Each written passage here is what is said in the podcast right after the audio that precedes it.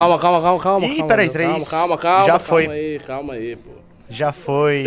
Estamos ao vivo. Você tá de brincadeira, né? Ó, verdade. Ricardo, que isso?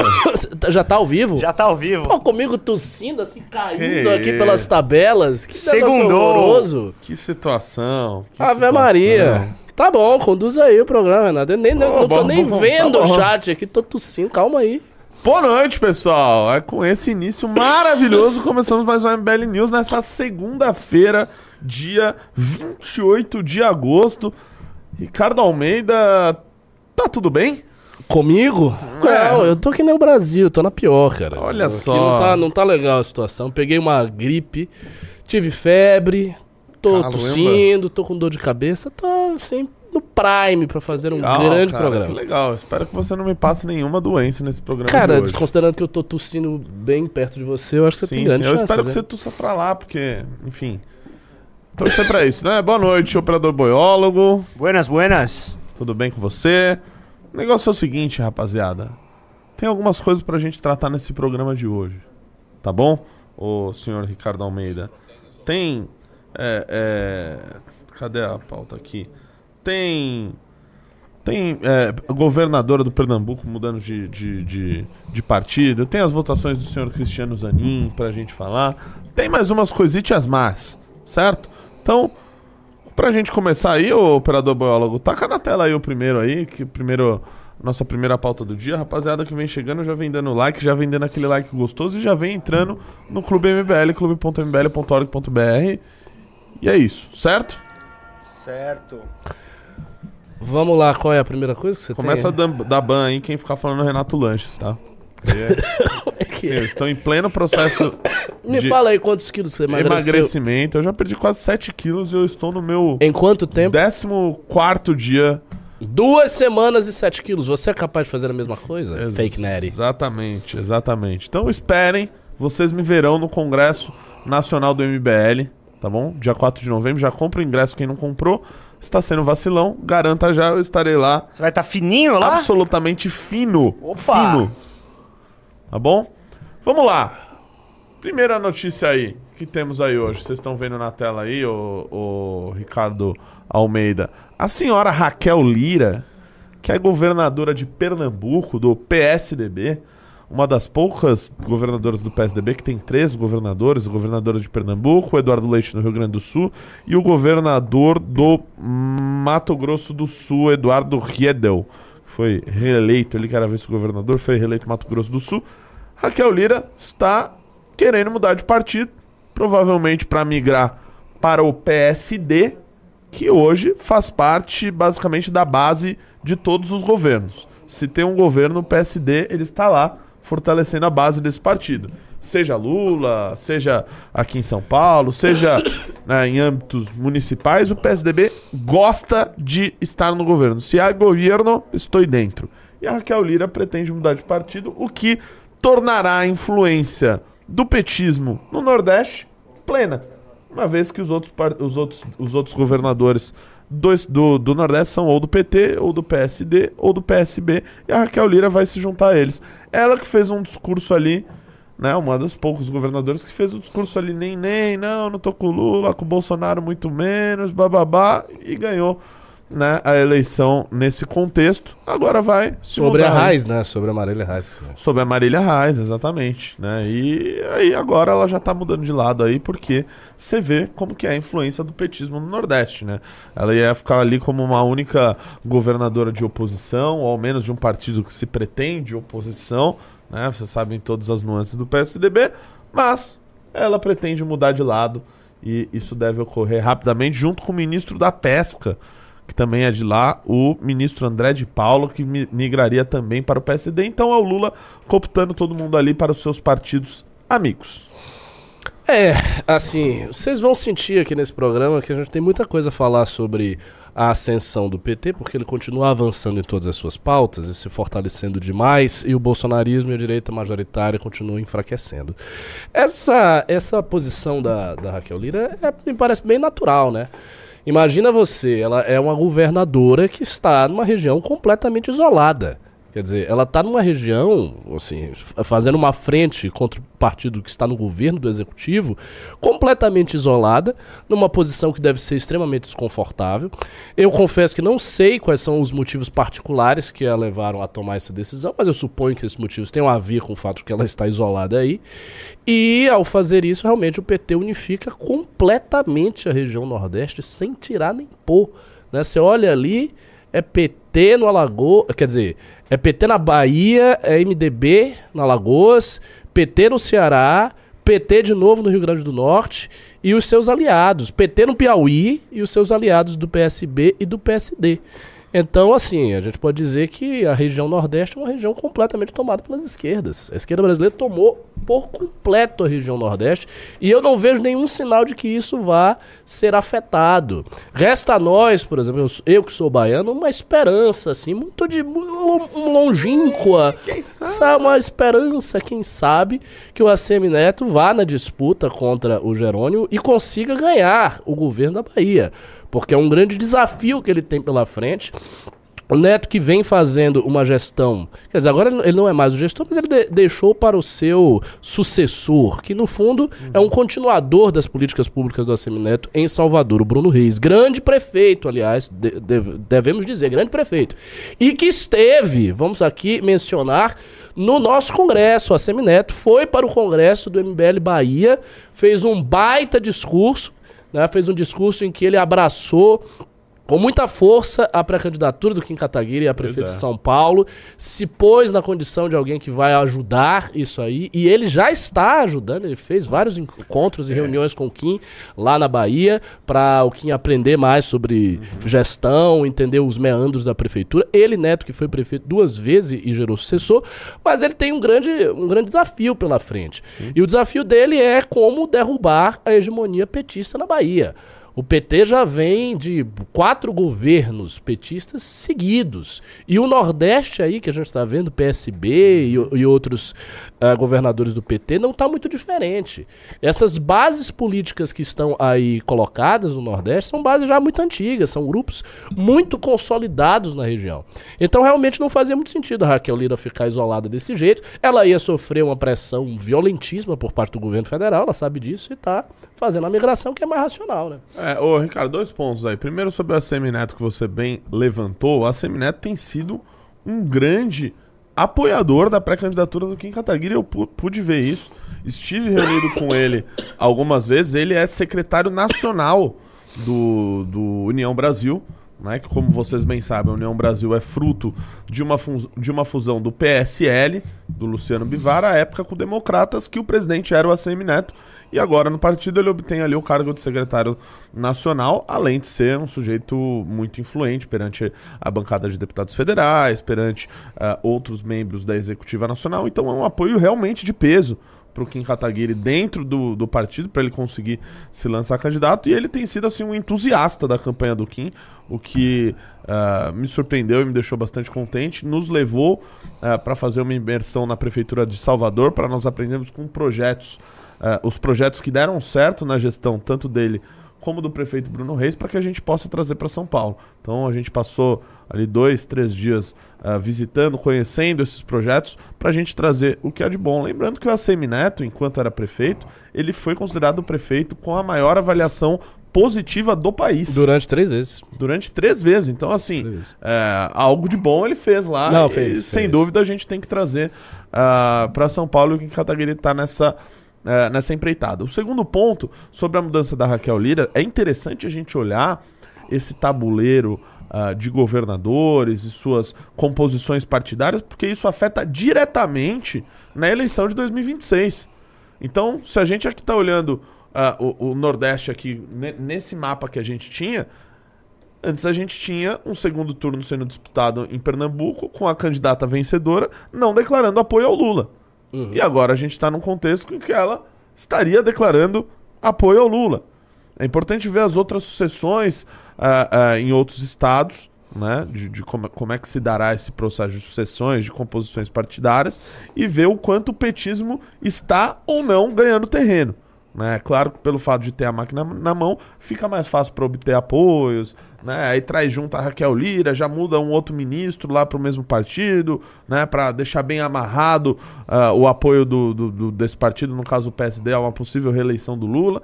Então, assim, uh, esse, esse cenário e essas mudanças né, no, do, dos governos estaduais são absolutamente fundamentais para os prognósticos que a gente faz para a eleição de 2026. Com certeza. Seguinte, pessoal, é, eu vou pedir aqui, pô, deem like na live, vamos entrando no clube.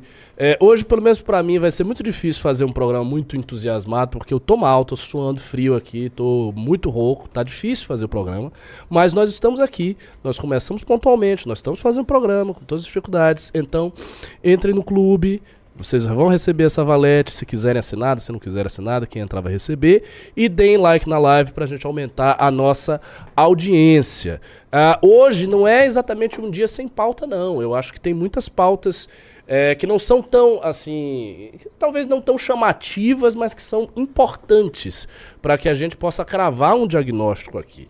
Eu venho falando sempre, quando eu estou no news, em qualquer outro lugar que eu falo, é que o PT está avançando muito. Hoje eu tive uma entrevista com uma pesquisadora que estava interessada em MBL, eu dei entrevista, ela perguntou uma série de coisas, e ela perguntou também sobre cenário político, né, como é que a gente via. Eu dei minha opinião pessoal, assim, eu vejo um cenário de avanço do PT. Eu estou reiteradamente repetindo isso, porque eu acho que a gente tem que ter consciência sobre os fatos que estão aí. Não é só isso que nós estamos vendo. Nós vimos hoje, por exemplo, a notícia, que depois eu vou explorar, agora não, mas vou só mencionar, que é o seguinte: o Lula fez um reajuste do salário mínimo. Não é um reajuste, enfim, revolucionário, né, de, de maneira nenhuma, mas é um reajuste sensível no salário mínimo, que é o principal índice de poder de compra da população brasileira. Né? Ele fez esse reajuste e também fez um reajuste sobre as faixas de isenção do imposto de renda. Ou seja, o Lula está contemplando a base votante dele, ele está oferecendo ao seu eleitorado aquilo que ele está que ele prometeu durante a campanha. Obviamente, não com a velocidade que ele prometeu, não com nada disso, mas ele está fazendo alguma coisa nesse sentido. E quando nós vemos essas notícias, eu me preocupo muito, porque eu acho que a popularidade dele pode ter uma continuar a subida. Ela já estava subindo. A gente comentou uma pesquisa, eu e o Renan nós comentamos uma pesquisa em que 30% dos eleitores do Bolsonaro consideravam o governo do Lula um governo regular, um governo razoável. Ou seja, pessoas que estão absolutamente do outro lado né, da, da, do espectro ideológico, estão do lado da direita, que votaram no Bolsonaro, já estão já estão cogitando que o governo Lula é um governo razoável. E isso é muito perigoso do ponto de vista ideológico, porque a gente vê uma movimentação, a gente pode ver uma movimentação, talvez de espectro político, uh, nos próximos tempos. Nós estamos falando de um governo que acabou de começar, a gente vai. Hoje é dia 28, né? 28 de agosto. A gente vai entrar em setembro agora. Ainda tem setembro, outubro, novembro, dezembro para concluir o ano. E nós estamos falando do primeiro ano de governo. E nesse primeiro ano de governo, nós já podemos ver várias vitórias pontuais do PT nesse retorno. Ao contrário do que foi previsto durante algum tempo que o governo estava indo mal, que ele estava errático, que ele não estava conseguindo nada, que ele não estava tendo apoio parlamentar. Não é isso que a gente está vendo. A gente está vendo as indicações dele é, sendo aceitas. O Zanin está lá no STF é. fazendo votações conservadoras, mas certamente protegendo o PT Sim. caso alguma coisa aconteça. A gente vê uh, o Lula conseguindo ir atrás dos seus adversários. A situação do Bolsonaro está se deteriorando muito rápido, depois muito. a gente vai comentar sobre isso, muito rapidamente. Ele foi declarado inelegível, ele está com uma confissão do Mauro Cid em cima da cabeça dele, está com uma verdadeira espada de Damocles sobre a sua cabeça. Agora a gente comentou aqui a saída da Raquel Lira do PSDB e o seu ingresso no PSD, ou seja, mais uma vitória política do PT, mais uma vitória política do PT. Está colocando um governador, um único governador não alinhado do Nordeste para dentro do seu redil. Então, o que, o que assim, a, a paisagem que aparece para meus olhos é a, a paisagem de um avanço sistemático do PT. Não está havendo retrocesso nenhum. Não houve retrocesso. Houve um impedimento de algo muito arrojado que eles fizeram, que foi a questão do PL da censura. Muito graças ao trabalho deste movimento aqui. Entendeu? O trabalho incansável que nós fizemos. Mas mesmo assim, isso é uma coisa parcial, é um ponto ali que o PT não avançou. De resto, o que a gente vê é um avanço sistemático em todos os, os âmbitos. Então, o PT está voltando para ficar. Isso a gente nem comentou. O que saiu sobre a Dilma. Uhum. Né? Então, essa, esse teatro de fazer uma. Parece o, o- o retorno do- do- da Dilma. Não, é- não seria o retorno ao poder, seria uma, uma menção para dizer que ela. simbólico, né? É, a devolução lógico, simbólica do cargo. Isso, mas assim, a, a, a- vitória que eles tiveram no TRF1, uma vitória jurídica, que todo mundo. Tudo, tudo bem, as pessoas falam, ah, é parcial, sei, mas tem um peso simbólico na narrativa, entendeu? E não é um retrocesso. É mais um avanço. Então são vários avanços. Se a gente for listar na mão os avanços, vai dar aí pelo menos de 10 a 15 pontos. É, é, eu concordo com esse avanço. Eu acho que a gente pode comentar isso aqui hoje, até pela, pelas recentes votações do Cristiano Zanin, que é outro ponto a ser abordado. Não acho que esse do TRF foi uma vitória ah, jurídica, porque era uma ação que já era para ser meio considerada inócua. Inclusive o próprio resultado dela, né? Vocês que devem ter seus amigos petistas aí comemorando, né, que o TRF1 basicamente absolveu a Dilma Rousseff, que na verdade as pedaladas não existiram, isso não é verdade, tá? Inclusive, aliás, o Lula, a Dilma, o PT em geral tá tomando vários, várias checadas lá no X, que é o Twitter, a.k.a. Twitter, ah, quando falam isso, né? Porque a decisão do TRF1 não foi sobre isso. A, DF a decisão do TRF1 basicamente diz ali sobre um, ah, um vício formal do caso, não nega as pedaladas fiscais em nenhum momento, diz que isso era, obviamente, um crime de responsabilidade, não uma, uma questão de improbidade administrativa, e que isso deveria, como foi, julgado pelo Congresso Nacional. Então não há nenhum tipo de absolvição da Dilma nesse caso. É claro que o Lula e o petismo vão tentar vender isso ao, ao redor do mundo, né? Como se fosse uma grande vitória, o que não é. Ah, agora, uma- um outro ponto sobre o Cristiano Zanin, o, o Ricardo, já que você tocou nesse assunto.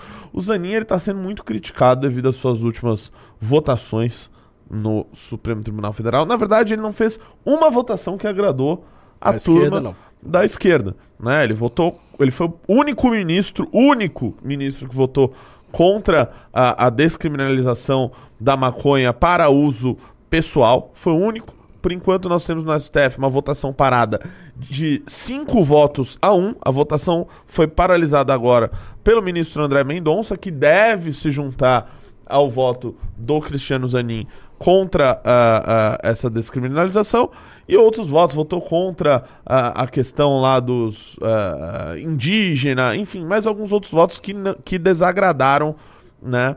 O, o petismo. O grande ponto, porém, que eu trago à baila nessa discussão, meu caro Ricardo Almeida, é que nenhum desses votos do Cristiano Zanin, nenhum desses votos do Cristiano Zanin foi decisivo para alterar determinado julgamento. Assim, uma corte de 11 ministros, é- é, por mais que ela deva ter ali o aspecto jurídico, constitucional a ser julgado e etc e tal, ela também é uma corte política. Ela parte de indicações que são feitas politicamente para um presidente da República e aprovado pelo Congresso Nacional. Então é óbvio que em muitos casos decisões da Suprema Corte são decididas politicamente. Então, nesse caso, o Cristiano Zanin ele não está abrindo ali uma grande dissidência na Suprema Corte, uma vez que o voto dele não está servindo para alterar o resultado de nada. Eu sempre cito um caso é, do livro que eu esqueci o nome agora, mas que, mas que conta uma história do ministro Celso de Mello. Quando o ministro Celso de Mello foi, foi fazer um voto, ah, que ele faria um voto a favor do José Sarney, que o José Sarney tinha toda aquela história que ele mudou ah, o, o seu estado, ele se elegeu em um estado, depois ele eh, migrou para o outro, ele migrou para o Amapá, se elegeu no Amapá e coisa e tal. E ah, e essa questão, essa questão foi levada à Suprema Corte na época. E um dia antes do julgamento dessa matéria, saiu uma matéria da Folha. A Folha dizendo: olha, tal ministro vai votar desse jeito, o outro ministro vai votar do outro, tal ministro vai votar do outro. Dentre eles estava dizendo que o Celso de Mello votaria a favor do, do Sarney. O livro é do Saulo Ramos, só me falta lembrar o nome. Nossa, é verdade, é uma história conhecidíssima. Conhecidíssima Direito, essa né? história. E, na época, O ministro Celso de Mello, após ver a matéria, ele mudou o voto dele. Ele votou contra o Sarney. E aí o Saulo Ramos entrou em contato com ele e disse: Olha, ministro Celso de Mello, por que, que você mudou o seu voto? Você ia votar sim, você já tinha garantido aqui pra gente que você ia votar junto com o Sarney. Ele falou: Olha, eu votei não, porque a Folha disse que eu ia votar de um jeito, eu não quis né, concordar com o que ela estava dizendo aí, sem contar que o julgamento já estava decidido. Então aí eu resolvi mudar meu voto para a Folha né, é, é, cair do cavalo ali nessa suposta apuração que ela tinha feito. E o Saulo Ramos, na época, respondeu: Olha, você mudou o voto porque você é um juiz de Merlin. Isso não é palavras minhas, isso está no livro lá do Saulo Ramos, vocês podem pesquisar. Então, olha só como as coisas são, e não é de hoje que mudanças é, em votações ocorrem, às vezes, pelos motivos mais tolos possíveis, como nesse caso, ou às vezes até para. Uh, uh, para que se tenha essa discussão, olha, o, o ministro Zanin, que estava muito atrelado a ser considerado ali o advogado do Lula, o amigo do Lula, etc. Agora ele está votando contra pautas que supostamente a esquerda defenderia. Olha como ele está sendo imparcial no cargo, sendo que na verdade por trás dos panos, por trás das cortinas, as coisas não são assim, né? Tanto é que nenhuma dessas votações do Zanin mudou nenhum julgamento, não mudou nenhum resultado que teve nessas discussões. É, é assim, isso, isso para mim parece muito evidente, né? É, é, muito ingênuo acreditar que os ministros do STF, o ministro do STJ, votem sem saber dos votos dos seus pares. Por que, que eles fariam isso, pô? Essas pessoas estão em contato diuturno, elas estão toda hora conversando Livro é entre código si. da vida.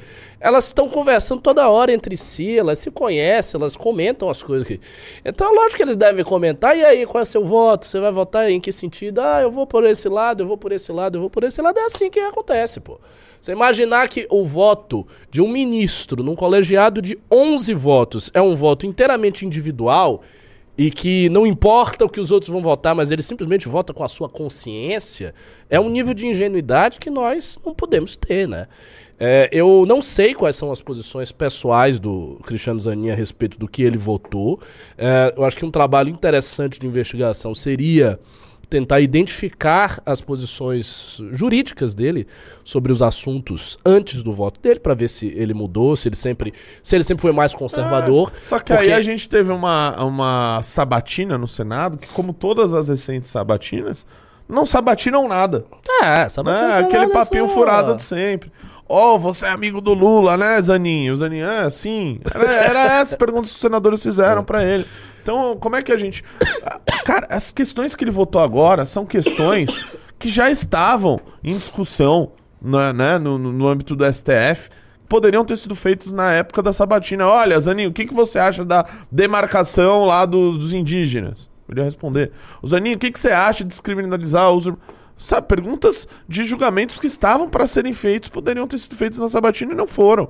A gente ali teve uma oposição que, em grande parte, votou na aprovação do Zanin e que ficou fazendo perguntas. Ô, Zanin, você não é muito amigo do Lula, né? Então, não, adianta chiar muito com o resultado da própria esquerda também, que só queria endossar e aprovar logo a indicação do Lula e que não, não, não questionou ele sobre essas pautas. É, e tem uma coisa aí, o, o, PT, ele tá muito pragmático em relação a tudo. Então, assim, a indicação do Zanin é uma indicação para blindagem. Ponto é. final, é isso que eles querem, eles querem blindar. E realmente, ele deve ter, eles devem ter combinado o voto. O Zanin que tinha essa pecha, né? Ah, o amigo do Lula, advogado do Lula e tal. Aí ele viu, ele foi por uma linha mais conservadora. Eles, é, certamente, eles pensavam que ia desagradar a militância lulista, mas também tanto faz, porque a militância lulista é a cachorrinha do PT, entendeu?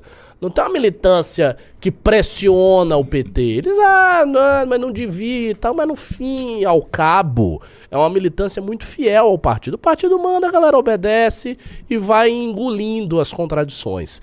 Então ele deve ter ido nessa linha simplesmente para né, tirar a pecha de, de, esquerdista que estava sobre ele. Eu não, eu, assim, não eu não acredito em nenhuma votação de STF que seja feita pela sua consciência. Para mim, todas as votações são políticas, especialmente quando são votações em assuntos sensíveis. Eu acho que eles combinam os votos, eles conversam entre si e daí a gente vê o resultado. Talvez em uma ou outra votação muito acirrada onde realmente não tenha um consenso na Suprema Corte, aí a gente veja uma votação mais genuína dos ministros. Aí eles podem dar uma votação de acordo com a sua consciência. De resto, não acredito que isso aconteça de maneira nenhuma. Não acho que, que isso ocorre. É, o que, que nós temos aí mais de pauta? Tem- é, acho que tem mais um vídeo idiota aí que eu. Pô, é assim que você fala Não, da não, é que pauta, o vídeo é bem um idiota. vídeo idiota. Não, Pô. Vamos vocês vão assistir. Ah, idiota, você tá então? avacalhando o negócio Você aqui, vai pô. assistir o vídeo se Não, você é não um me vídeo dizer. muito inteligente. Não muito... é, não é, não Muito é, não é. Não é. Não é, ó a pessoa que vai falar. É bem idiota mesmo. Pera, pera, eu quero ouvir isso aí com calma. Eu vi alguém comentando dessa. dessa Eu não sei o que é, então vamos ter uma surpresa aí. Pode Ela, ir? ela é uma mulher ou transexual? Não, elas, ela, na verdade, elas são, elas, elas, porque são várias pessoas, várias identidades. El- Elux. Ah, é uma das pessoas que tem múltiplas identidades? Essa, essa Ela tem aí? múltiplas identidades. Aí vai apresentar as várias identidades dela aí? Não, que isso já foi aprove- a- Vocês estão dando apresen- spoiler, peraí. Isso já Tá, foi tá, apresentado no programa de maior audiência no Brasil, que é o Fantástico. Ok. Ah, não. Vamos é ver. brincadeira, meu. Aliás, um abraço pro Faustão. Vamos Que lá? agora tem um coração, né? É, que agora ele Parabéns, Faustão. Tá, tá amando bastante. Vamos lá? Vai lá. Estão perguntando muito sobre o nosso diagnóstico. Quanto Nosso. tempo levou? Nossa. O nosso. No meu tempo isso se chamava bipolaridade, meus amigos. Não, são várias polaridades. Vamos ver É. então. pra fazer o diagnóstico, lá, lá, lá, blá, blá, blá, blá, blá, blá. Gente. Meu Deus. A gente não é diagnosticado, tá? A gente estudou muito sobre transtorno. A gente descobriu e concluiu que temos OSDD 1B, mas a gente não tem laudo médico.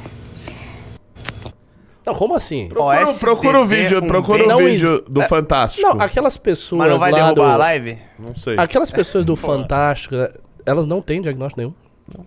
Ah, elas próprias se Ela mesmo atribuíram. tá dizendo, ah, eu tem. acho que eu tenho várias personalidades, sabe? Porque às vezes eu amanheço assim, mais alegre, às vezes mais triste. São personalidades múltiplas que eu tenho. Meu Deus, É recente isso, Renatão? isso no É recente, é Fantástico. recente. Acho que foi no último. Mas por que que passaram isso no Fantástico? A Globo fez isso por quê? Fazendo propaganda de alguma coisa? Porque que o negócio da Larissa Manoela, eu fiquei sabendo que ela vai participar de uma novela, é isso? Ah, ela vai? Não, eu, eu vi esse, Ah, ela- esse burburinho. Ela participa frequentemente. porque ela É, uma não sei, eu não acompanho, não acompanho essas coisas. É, pois é, esse caso eu não sei o real motivo que ah, o Fantástico Aí, tá vendo como é o jornalismo pessoas. profissional? Depois me falaram aí, enquanto antes de eu estar no programa, que a Arábia Saudita prendeu jornalista. O jornalista é complicado, entendeu? Pode se criticar, assim.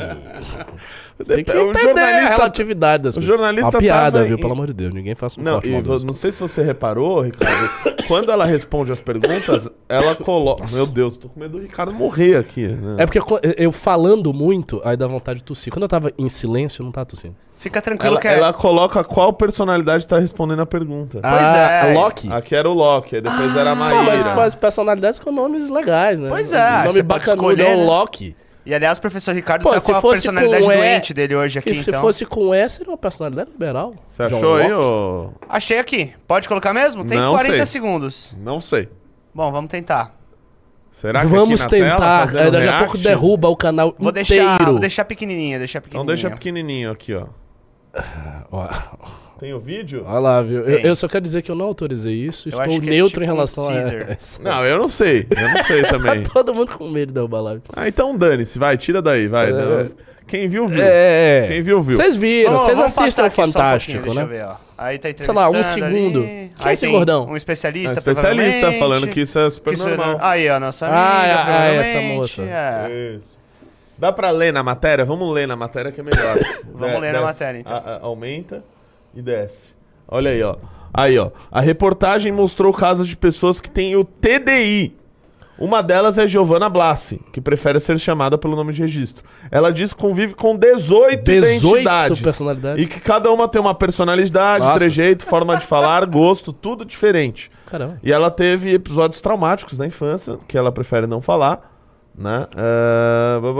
Bá. ok. Aí ela, eu fui afastada da, da faculdade do trabalho por tempo determinado, ainda estou afastada, porque eu estava disfuncional, né? Eu estava trocando muito de uma forma descontrolada na época que eu entrei em crise dissociativa.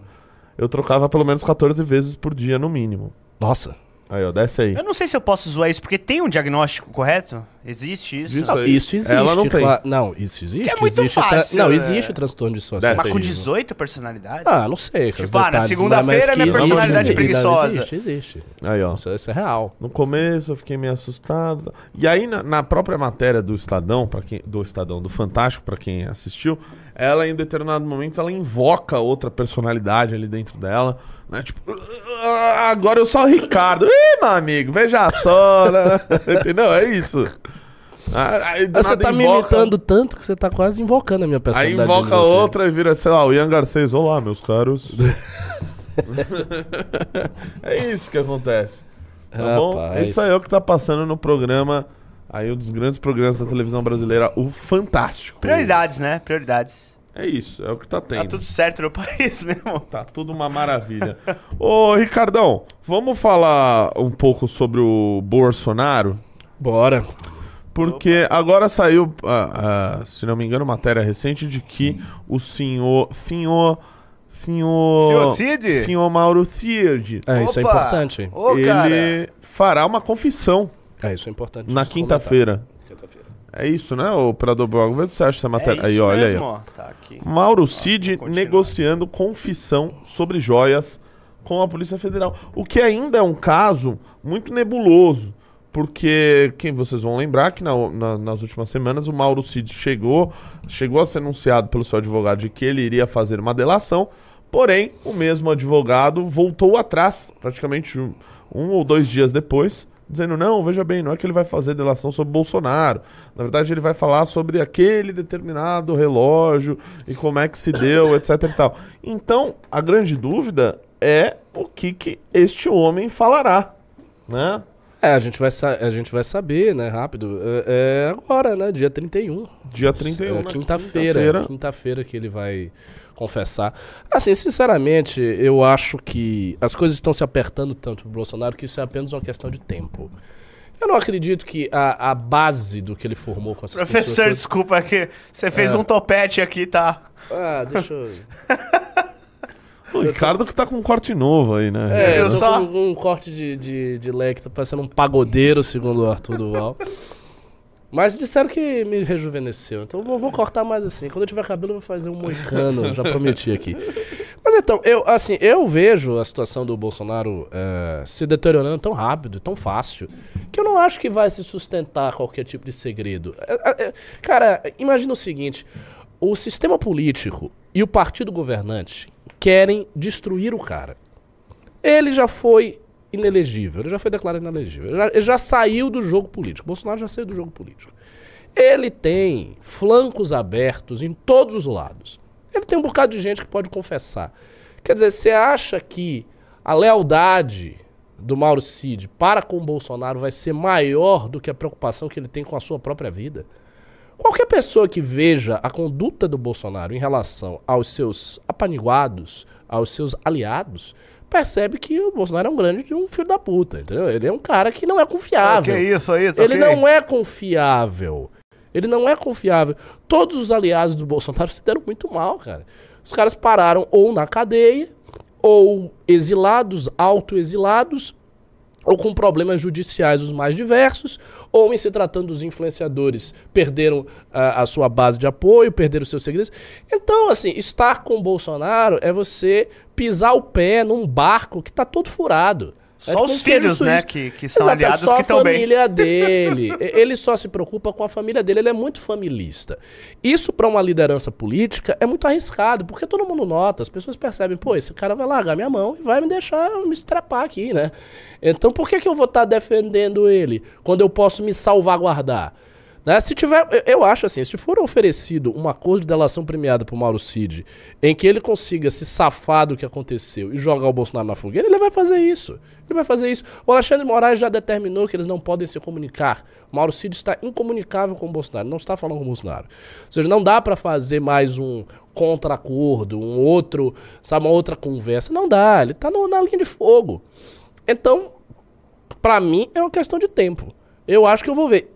Quando eu comecei a fazer essas análises aqui no News, eu imaginava que esse processo todo ia demorar, cara, tipo, dois anos, três anos, que, que ia ser uma coisa cozinhada a banho-maria, muito lentamente, porque o Bolsonaro ainda tinha apoio popular e tal. Que nada. Eu fui fazer uma meditação, quando eu volto, eu volto pro mundo, o cara já tá inelegível. E aí eu, eu fiquei surpreso. Eu Não, perguntei se você se, fazer outro, ele vai estar preso. Logo se eu sair, se eu passar três dias orando, eu volto e o cara tá preso. E aí eu perguntei se aconteceu alguma coisa, manifestação, não teve nada. Nada. Nada. Na verdade, as pessoas Isso é muito com medo de saírem às ruas. Essa Pois a é, mas isso é assustador, porque assim, se ele foi declarado inelegível e não teve nada, se ele for preso também não vai ter muita coisa. Entendeu? Aí vai ter uma manifestação, tal, que manifestação? Com que dinheiro? Com quem? Mobilizado por Eu quem? vejo que grande parte do público bolsonarista que saía às ruas frequentemente, né? Importante a gente lembrar, assim, tinham manifestações é, por nada, sei lá, dia do não sei o que, tinha lá Dia de apoiar o presidente. 10, 15 mil Tá pessoas na Avenida Paulista gritando Bolsonaro, eu te amo. Isso existia. Né? Não- não há como, como negar isso. Então as pessoas ficaram indo frequentemente, constantemente à rua para declarar apoio para ele e culminou, né? é, é, depois na derrota dele, etc. é, no dia 8 de janeiro, um monte de pessoas presas. Então ficou ali um certo sentimento para essas pessoas de que, olha, a gente foi para as ruas por muito tempo e não deu em nada. O cara só se estrepou. Né? E quando a gente tentou. E quando uma ação mais dura foi feita, como a invasão ali na Praça dos Três Poderes, as pessoas, todo mundo acabou preso. Isso que é verdade, prenderam mais de mil pessoas. E Então, eu acabei com uma dívida de 200 reais com o Bisoto. Olha aí. que- Mas foi impressionante. Segundo ele, Bisoto você ainda não cra- pagou, hein? Eu não paguei. Eu, o Bisoto cravou, ele cravou na live que eu estava que ia sair mais de mil pessoas presas. Eu disse, você tá louco, você tá exagerando muito, vai sair um ou outro. Não, vai ser mais de mil pessoas, vai ser mais de mil pessoas. Aí eu apostei de, de maneira bem estúpida e perdi, porque foram mais de mil mesmo. Você pagou? Ainda não. Eu, eu vou pagar Ah, no Congresso. Nacional. Eu pago no Congresso Nacional. E pro show do Alok, você apostou que quantos iam ser presos? Pois é, então, enfim, é, há, uma, há uma desconfiança muito grande dessas pessoas em voltarem às ruas, ah, seja pela possibilidade de algum tipo de eh, repressão por parte do Poder Judiciário, seja pela, pela enfim, p- por aquela nuvem ali que ronda as pessoas de que, olha, isso daí não vai dar em nada. É, as pessoas estão é comentando, infelicidade. as pessoas estão comentando aqui também sobre o 7 de setembro. Ah, tem o 7 de setembro. Cara, vai acontecer o que no 7 de setembro? Até agora, até Nada. agora, até agora, o 7 de setembro está absolutamente Ah, desmobilizado. não tem ninguém fazendo nada no, pelo 7 de Desmobilizado. setembro. Já saiu diversas matérias aí de que a- a- o Bolsonaro, enfim, os seus aliados mais próximos não querem realizar nada no dia 7 de setembro, preferem eh, ficar calados, até porque se eles não derem uma resposta, se eles não botarem um milhão de pessoas na rua, o que, que, que vai. E outra coisa, mesmo que eles botassem bastante gente, o que não aconteceria, mas se eles botassem bastante gente, e aí? Tá, você botou muita gente na rua, e aí? Veja, há uma diferença crucial entre a época que nós estamos vivendo. É pra olhar pra essa câmera ou do meio? Qual é dessa? Agora pode olhar pra essa. Essa. Existe uma diferença crucial, e eu vou falar aqui com minha voz de doente, mas preste atenção. Há uma diferença crucial entre a época que a gente está vivendo e o que se vivenciou em 2015 e 2016. Não se trata simplesmente de você colocar muita gente na rua. Você precisa colocar muita gente na rua quando existe um contexto geral, um contexto global em que você colocar muita gente na rua se converte em vitórias políticas. Por que, que você tinha isso naquela época? Porque você tinha uma classe política que não tinha pegado manifestações desse porte há muito tempo, que não estava mais acostumada a ver isso, que viu isso em 2013 e ficou assustada, e que viu isso de novo em 2015 com intensidade maior e que ficou assustada. Você tinha uma operação de combate à corrupção que estava prendendo as pessoas, portanto estava chegando realmente nelas. Você tinha uma, um- uma atmosfera na opinião pública de rejeição ao PT muito forte, com uma presidente, com uma, uma presidenta, com uma popularidade lá embaixo. Você tinha um, um cenário de crise econômica generalizada, generalizada, ou seja, todos os fatores concorriam para que colocar gente na rua significasse algo de muito importante, significasse vitórias políticas. E daí a gente colocava as pessoas na rua e elas e, e- e essas manifestações se convertiam em vitória política. Ora, a partir do momento que isso tudo é desconstituído, que as pessoas começam a ir pra rua para apoiar um presidente eleito que não consegue fazer nada, um cara que pega essa energia e joga pelo ralo, Simplesmente colocar pessoas na rua não significa mais nada, não é a mesma coisa. Não é assim, ah, vamos botar um monte de gente na rua e aí o sistema político vai ficar muito amedrontado. Não vai ficar amedrontado. Não vai ficar amedrontado. Porque não há, não há, não há conversão aí. Nós estamos com um presidente que tá com uma popularidade que não é alta, mas é bem ok, que é a popularidade do Lula. Não tem crise econômica nenhuma. Ele tem apoio parlamentar muito ostensivo. A base parlamentar dele é enorme, é bem, bem segura. Ele está jogando no seguro, no parlamento. Até no Senado, ah, o Senado é conservador e tal. Ele botou lá o presidente, o Pacheco, no Senado com uma bastante facilidade. Não houve muita dificuldade em fazer aquilo ali. E nós pressionamos muito, a sociedade se mobilizou, então não adiantou nada. Até porque os senadores mentiram o seu voto. Eles mentiram, colocaram o cara lá, indicaram e tal. Então, assim, não tem os, os fatores condicionantes que fazem com que levar uma, uma, uma, grande quantidade de pessoas na rua signifique uma vitória política. Não é uma relação assim de causa e efeito imediato. Ah, levou gente na rua agora, os caras vão ficar comendo. Não é assim. Então, o bolsonarismo ele não tem o que fazer em relação a isso. É, em se tratando dos meios mais radicais e agressivos, já se demonstrou que o bolsonarismo foi muito incompetente. Não houve nenhuma tentativa mesmo de golpe. O que aconteceu lá, a quebradeira uh, no, no 8 de janeiro, foi uma coisa extremamente tosca, que acabou muito rapidamente, acabou com a polícia chegando lá e prendendo todo mundo, entendeu? Então não aconteceu nada demais naquilo ali. É, o exército não embarcou em peso na tentativa golpista do Bolsonaro. Houve alguns segmentos do exército que flertaram com isso, mas que, enfim, não fizeram nada de efetivo. Não houve uma ruptura institucional no Brasil, não aconteceu nada disso. Então é uma situação em que você não tem meios de ação. Bolsonaro não tem meios de ação. Ele não tem o que fazer. Ele está usando uma estratégia de tentar ficar quieto, para sair do radar e, e, protelando as coisas, empurrando as coisas com a barriga, né? E tentando manter as, as microalianças que ele tem, fazer com que o Mauro Cid não delate, fazer com que um ou outro aliado que ele tenha não delate, mas já está todo encrencado. Tem o um depoimento desse hacker aí, do Walter Degotti, que a gente explorou tanto no news passado que eu fiz com o Renato. Tem a possibilidade de delação do Marucídio, de confissão do Marucídio, que vai acontecer aí na quinta, talvez aconteça na quinta. Tem um monte de fatos que estão correndo a revelia da vontade do Bolsonaro. E, e em, em última instância, nós temos um governo PT que tem feito a lição de casa, que tem conquistado vitórias significativas. Eu vou aqui listar as vitórias do PT na mão, para vocês terem noção de como ele está vencendo. Você não Eles faz com quatro dedos, tá só. eu não posso eu não posso Desculpa, rir. Se eu eu, eu tuço. Uh, eles conseguiram colocar o Pacheco lá na presidência do Senado.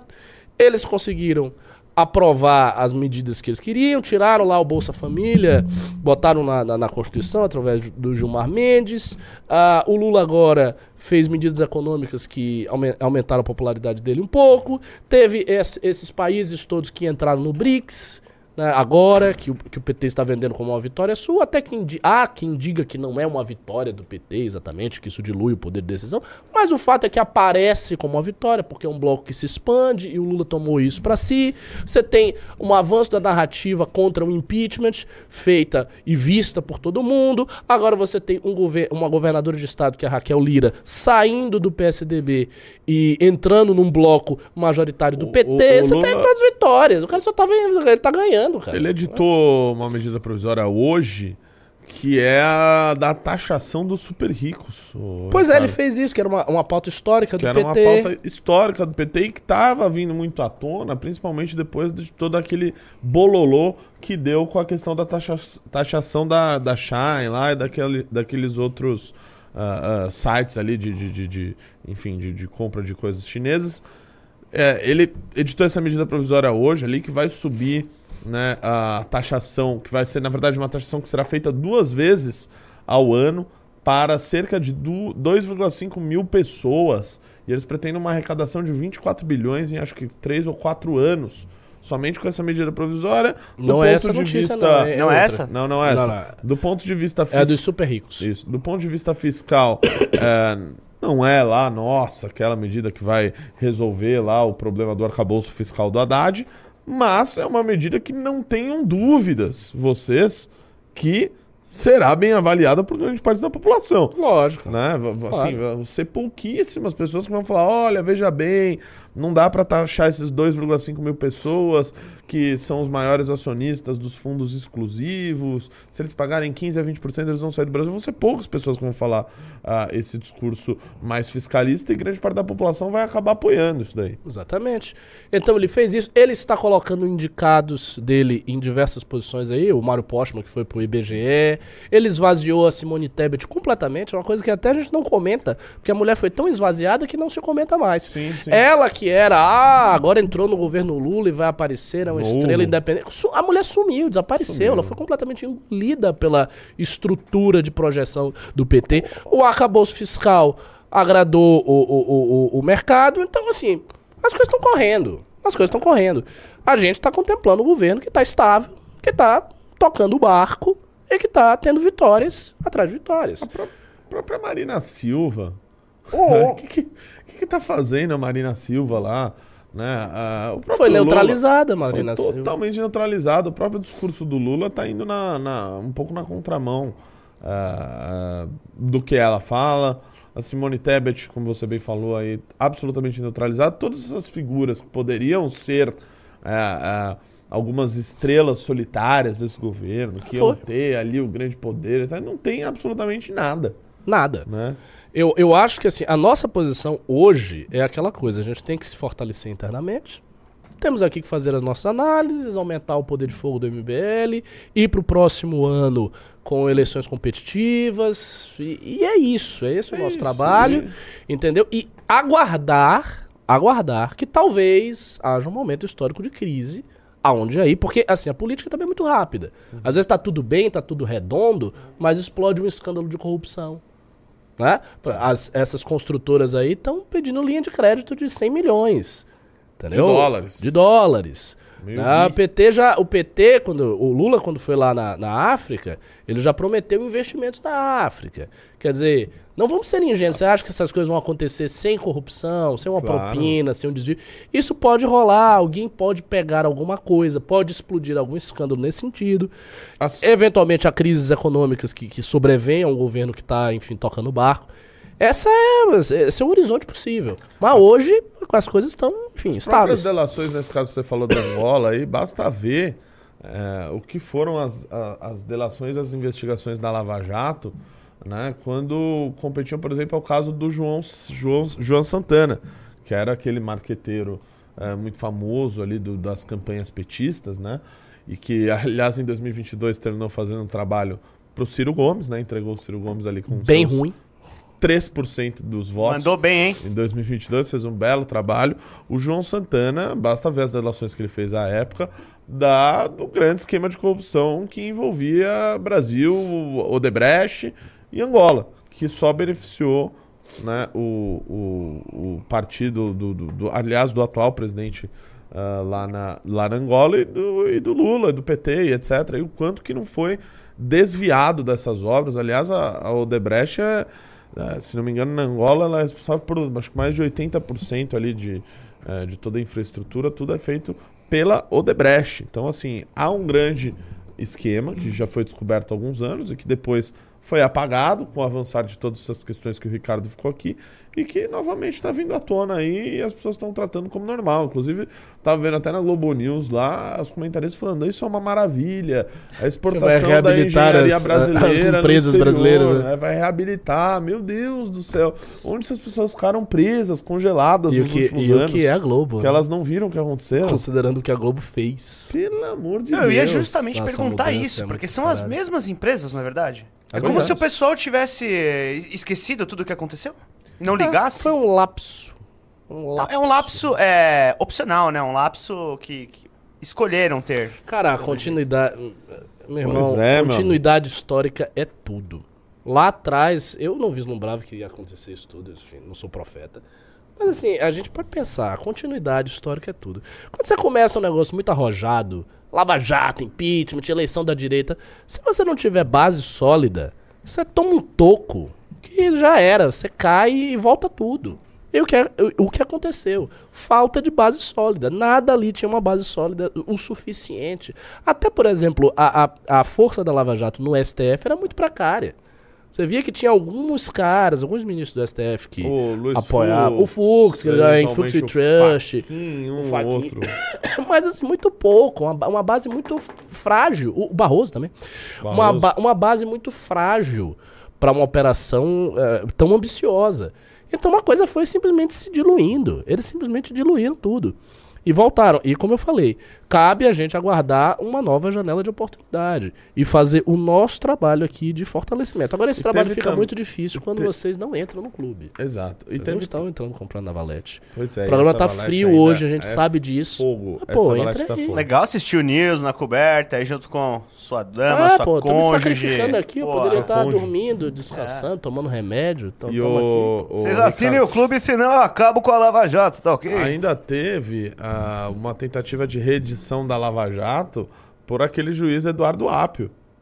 Né, que foi aquele Nossa, juiz é verdade. que assim, É é, isso só não avançou mais porque o juiz realmente assim era um pa- palerma, né, ah, que foi pego ali naquela gravação fazendo ameaça ao filho do desembargador Malucelli lá do TRF4, é, assim cometendo assim diversos ilícitos, supostamente cometendo, né, já que ele é um juiz e né, o julgamento dele Os caras mandaram aqui, Eduardo Larápio? é, esse sujeito, né, ele estava ali, né, numa, em mais uma das tentativas do PTL de reeditar uma lava-jato que a gente sabe quem que ela iria investigar naquele caso. né?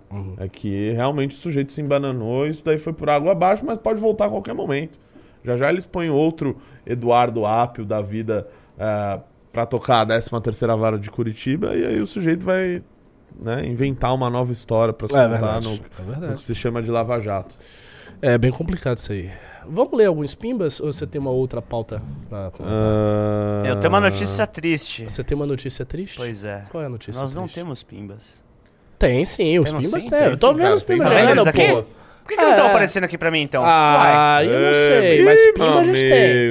rapaz. A gente não teve clube, mas até que a galera Deixa eu pingou. E, a gente tem que ler com celular. muita. É, teve alguns pimbas. Eu não gosto de ler os pimbas correndo e não gosto quando vocês saem da live. Vocês têm que ficar na live pra ouvir as perguntas dos colegas, pô. É verdade, né? O É, porque pessoal- a galera fica reclamando que, que o Renan e eu, às vezes, ah, vocês leem rápido, não dão atenção, fica no final. Não, eu, eu gosto de ler com atenção, mas vocês saem da live. É por isso que a gente empurra os pimbas pro final. É verdade, isso é verdade.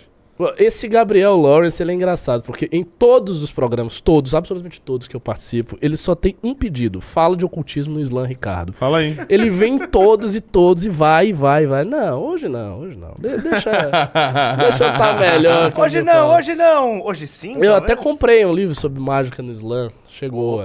até uns, Caramba. um, um mês. Um livro bem interessante. No mínimo interessante isso aí. É, é.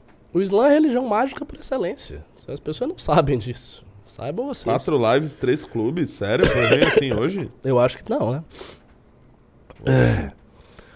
Rodolfo Correia, Renato, eu te odeio. Bane esse cara da live aí. É. Peraí, peraí. A Fernanda Ida tá dizendo que o segredo é ser odiado, assim os micróbios não pegam. Não. Eu, eu fiquei três anos que eu não tive uma doença. Depois os meus anticorpos caíram. Eu, eu acho que eu tive um princípio de Covid, alguma, alguma parada assim. Meus anticorpos caíram, aí eu tornei mais vulnerável. Mas eu, eu passei três anos aqui, em São- aqui em São Paulo, que eu não pegava nada. A galera toda no escritório ficava doente, eu entrava, saía, não tinha absolutamente nada. Meus anticorpos estavam lá no, no pico. Mas agora, infelizmente, não Pô. é assim. É, galera, os pimbas não estão aparecendo aqui na minha mesa. Vocês conseguem ir Nossa. conduzindo aí? Mas como? A gente não, não vê. Vocês também não veem? Não, Então, pera aí, que eu pera vou arrumar uma alternativa. Eles vão sumindo ao, ao, ao passar É, do tempo, né? Talvez se eu passar. Não, mas eles ficam numa sessão aqui, só que não tá mostrando absolutamente nenhum. Não, mas nenhum, teve. nenhum, nenhum. Te- te- eu vi, eu vi os Teve, opa, chegando. eu vi, Então eu a vi vi, gente já vi. vai resolver isso. Vi É, algum. houve al- algum problema aí, algum problema técnico. Algum problema. Enquanto isso, que tal falar de ocultismo? O G está perguntando, Ricardo, quando você vai escrever um livro? Na realidade, eu já escrevi um livro. Eu escrevi um livro com o Arthur, É que se chama Como Arregar de um Debate Sem Ter Razão. Coloca aí a capa pra, pra galera ver. Há uma capa uma capa Maravilhosa a lindíssima capa. que o André fez. É, esse livro está na Amazon. Ô, louco. Se vocês quiserem ler, está lá como é, e-book. Então vocês podem baixar no Kindle, podem baixar pro computador de vocês, não sei exatamente como funciona. Como arregar o debate sem ter razão. É impressionante, Foi foi, o debate chamar o Júnior lá, os pimbas reapareceram aqui. É só é pra ele ficar puto comigo. espiritual. Você viu? Catarina está de Sua prova. mãe? aqui. É, falou que vocês estavam falando bem do Larap. Não, nós não estamos falando bem do Lula. Oxe. Eu tô falando que ele tá ganhando as coisas, ele tá tendo vitórias sucessivas.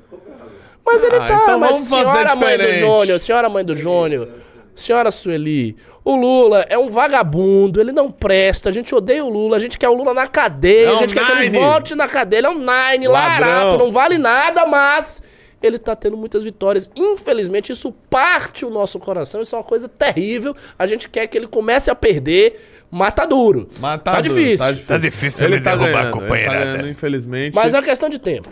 É. A gente vai, a gente vai chegar no Lula Precisamos ter fé. Precisamos ter fé. Deixa eu mostrar a capa do livro, maravilhosa. Taca na Mostra tela aí. aí. Como arregar de um debate sem ter razão. Olha aí que lindeza. Simplesmente Ricardo Almeida e. Arthur Duval Arthur debatendo com Duval. Henri Um Bugalho. pombo, né? Que. Como é que Um é? debate sobre fascismo derruba com as Henry- peças, faz cocô na mesa É. e ainda sai com o peito É, a- a, estufado galera cantando sabe, vitória. né? Era um debate que ia sair, um livro em conjunto e tudo mais, ia ser uma publicação mais séria e tal. E em cima da hora ele disse: Não, vou mais publicar com o MBL, fez um estardalhaço, acusou a gente de um monte de coisa, disse que não ia publicar por causa da opinião do MBL sobre a chacina do Guarujá. Enfim, ele Inventou, deu uma desculpa inventou. muito estranha e o fato que ele não quis publicar em conjunto, publicou o livro dele às pressas logo. Aí a gente teve que correr atrás pra fazer nossa edição, a gente não esperava que isso É, ele já acontecesse. tinha tudo pronto quando ele Ele já tinha tudo isso pronto e daí a gente fez o nosso livro. É um bom debate sobre fascismo. Assim, eu posso assegurar que a parte minha e do Arthur tá bem elucidativa, tem muitos pontos ali legais, um trabalho de pesquisa histórica que a gente fez bem cuidadoso. A parte do Arthur mais sobre MBL também tá muito boa, que distingue né, o MBL do bolsonarismo, o MBL do fascismo. Então, assim, vale a pena demais que você compre. Tá super barato, acho que tá 15 reais. R$14,90. Na- Ô, louco, 14,90. Meu. 14,90 na Amazon, isso aí não é nada, é um pimba que você, que você dá aqui. E você vai ter esse, este, este livro meu. Esta obra. É, mas eu pretendo sim publicar um livro em 2026 sobre. é, eu pretendo ampliar bastante uma conferência que eu fiz sobre a questão da natureza do milagre, da crítica iluminista do milagre. Não sei se vou conseguir, porque eu devo entrar no doutorado, se tudo der certo, final deste ano. Então eu vou ter que fazer uma tese. Aí serão longos quatro anos de tese pela frente, de temas muito complicados. De maneira que eu vou ter que estudar bastante, escrever todo dia e ter uma rotina de escrita que eu não tenho, porque o MBL me toma tempo e tranquilidade. É difícil trabalhar aqui, é muito pouco sereno, a gente não tem serenidade. Mas é isso. né? E vocês verão meus livros aí no futuro, caso vocês me acompanhem. E caso eu consiga trabalhar com teoria nesse movimento, que é o mais difícil. Eu preciso organizar o movimento para as pessoas fazerem as coisas por mim. Ah, você Pra vê. eu é, pudesse ficar trancado Vou- escrevendo e lendo. Eu não Vou- consigo fazer isso. Você aí, ó, não sabe nem o que vai almoçar amanhã. O Ricardo já sabe que ele vai ter o livro em 2026. Daqui Oh. três anos. Eu preparo as coisas com antecedência. Tenho, tenho aí planejamento na vida. Não, tá, esse doutorado eu tô planejando tipo há 3, 4 anos. Eu. Essa é, é real. Caramba. É real. Eu fui fazendo todos os passinhos. Aonde você vai fazer o doutorado? Se tudo der certo, USP. Ih, Se tudo der certo. Mas vamos, vamos, não vou antecipar. Vamos ver as, as coisas e tal. Isso aí é bom que já, entrar na já toca cola do lá, já vira tigre. inimigo público também, grava Nossa, uns você vídeos, tá funciona, Já né? arruma briga. né? Jamais. Vai Jamais. com a camisa do MBL. Não se faz isso Você na vai de universidade. camisa do MBL. De jeito nenhum. Ih, meu amigo. Ih, meu amigo. Ô, que é isso? Quero que a galera nem saiba. É melhor, é melhor. Tá doido. Deixa eu fechar isso aqui. incentiva aí a galera A destruir a sua carreira acadêmica.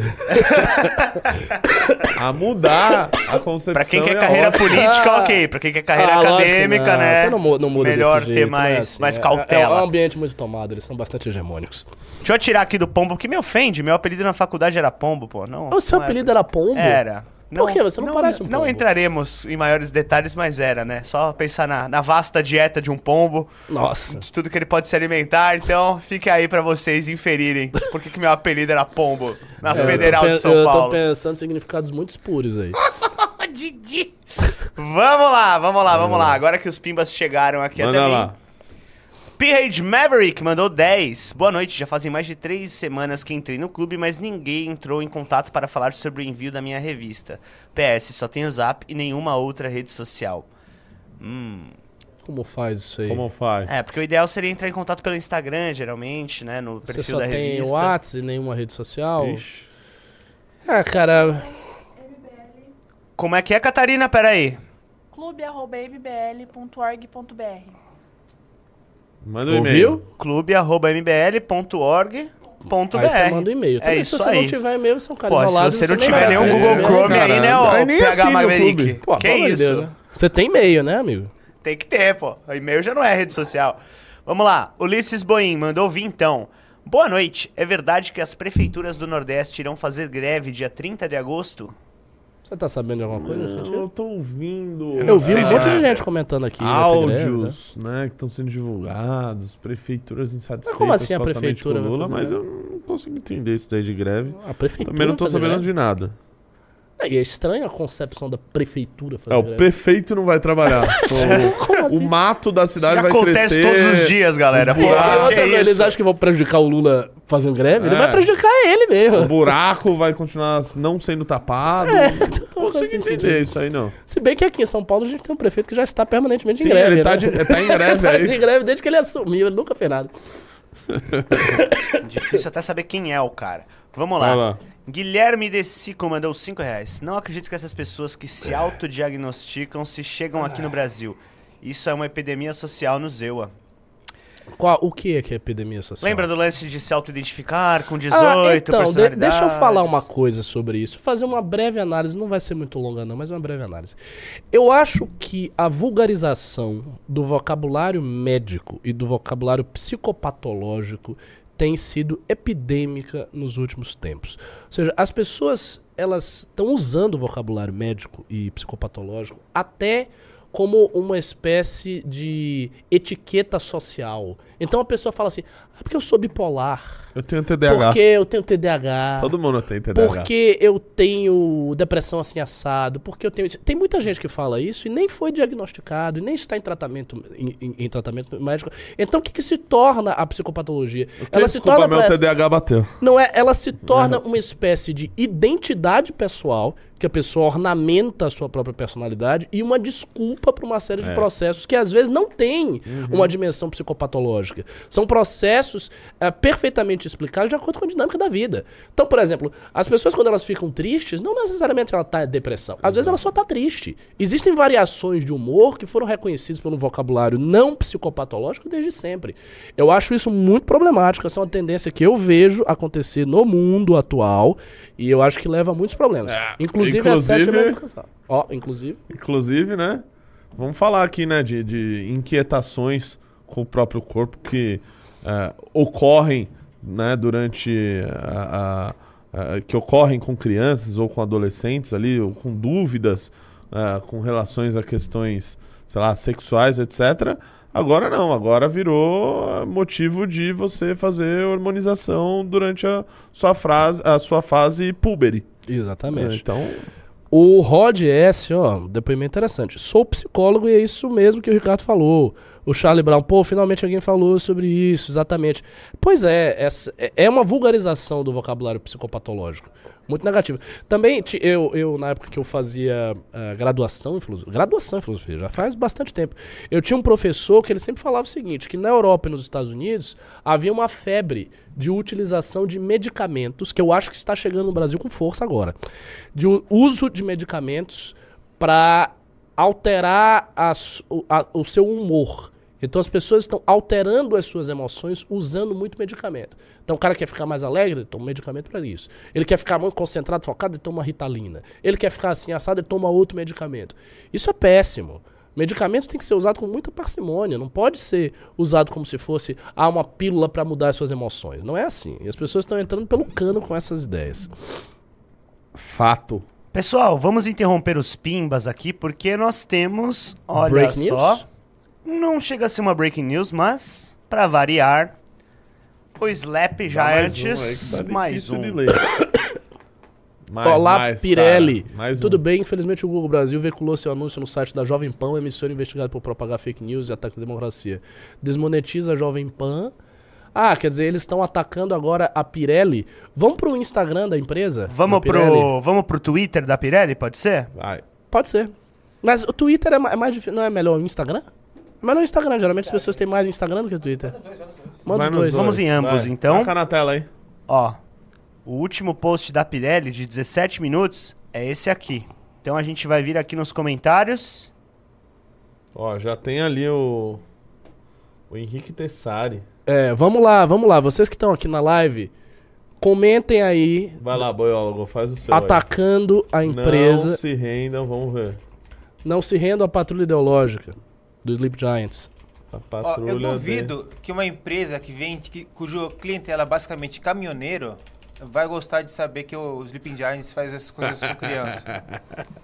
É verdade. Bora, vamos lá, vamos lá. Exatamente, ó, já deixei a minha aí, galera. É, eu não tô com energia pra ficar gritando aqui, não, mas sintam que eu estou gritando nos ouvidos. Vamos, vocês. vamos lá, pessoal. Vai, grita aí, Renato. Você Ah, tá é, magro vamos com lá, energia, tá malhando. Taca, vai, vai, força, Renato, vai. nesses Vagabundo. Caminhoneiros e taxistas, fiquem de olhos nessa empresa que vende pneus, que ela pode estar junto com o Slap Giants. Demais. Não vamos deixar. Comentem lá. Vou tirar meus pneus da Pirelli se vocês se renderem ao Slap Giant. Vou furar os quatro. Mudarei Se for todos caminhão, os oito, os dez. Façam isso. Façam isso. Assim como eu estou lutando para eliminar os pneus, Perfeito. Então, Grande né, analogia. façam se, mesmo. Se se render ao cancelamento, o Renatão vai se livrar de todos os pneus, não só os da pança. Exatamente. Então? E aí, o que eu ver. espero que não sejam da Pirelli, caso a Pirelli se renda aos Slap Giants. Então vamos lá, ó. Quem já tá aí, ó. Não se renda aos Slap Giants. Bora, mas não tem nenhum comentário quase. Vamos, vamos, vamos, vamos. Vamos lá, galera. Bora aí. Quem mais? Sobe Eles lá, soltaram o post, ainda tem pouquinhos, né? Eles soltaram há 17 minutos. Ó, Vamos dar um, Pirelli underline BR, tá? O Twitter. vamos dar um sustinho, eles vão falar, nossa, por que, que tá bombando tanto, né, essa postagem? Aí eles ir lá vão no entender. Instagram deles aqui também. Vamos né? lá, Renatão. Pirelli. Aproveita, me manda aí no, no WhatsApp pra eu colocar aqui também, por favor. É, arroba Pirelli underline BR. Tem Ah, 89,9 então é mil seguidores. Eu abri. Nossa, já tem gente comentando lá no Instagram, hein? Boa, galera, Então, continuem. vamos lá.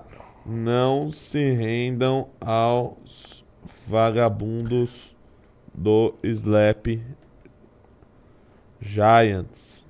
Bota no Insta. Eu, eu acho o Insta Taquei sempre lá. melhor. As pessoas têm mais Insta do Melhor? que Twitter. É, as pessoas têm É, mais Insta do que lá no Twitter. Meu Instagram, Insta hein, tá galera? deslogado aqui, deixa eu ver se eu Já consigo tem ali o entrar. pessoal comentando ali no Instagram. Não deixe de mandar a sua mensagem, tá? Pirelli underline BR. É, vamos botar o Insta aí, que é mais, Pirelli mais fácil do que o underline Twitter. Entrei BR. por um Insta que eu não uso faz tempo, que tava salvo aqui.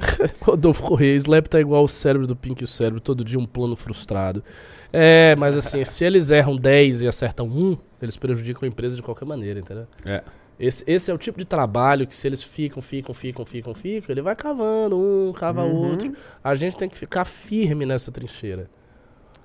Olha aí, galera, já tem alguns comentários, né? Bora, agora tem o Instagram. Ninguém vai poder dizer que não tem Instagram. Todo mundo tem Instagram. Todo mundo tem Instagram. Pirelli, underline, BR. Comentem lá, Pirelli underline Vai lá, comenta. E aproveita e me siga também, Ricardo Almeida. MBR. Você faz duas coisas, mas não faça comentários desagradáveis pra mim, não. Só pro Pirelli. É, não se renda à censura da Slap Giants, não se renda ao Slap.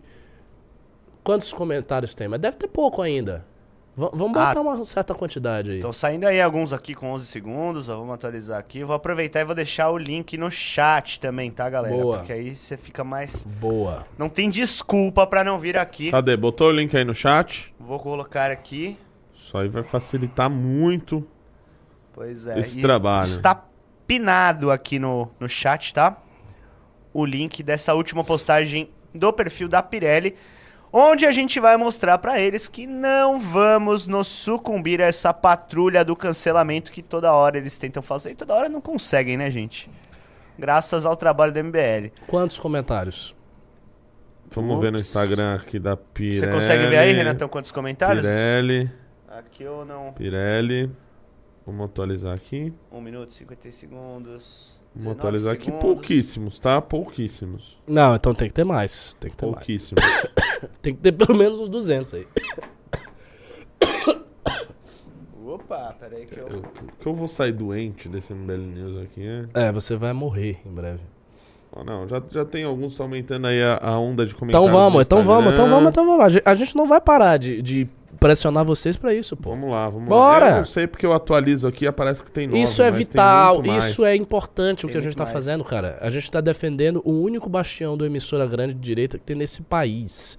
E que se desacoplou do bolsonarismo contra tudo e contra todos.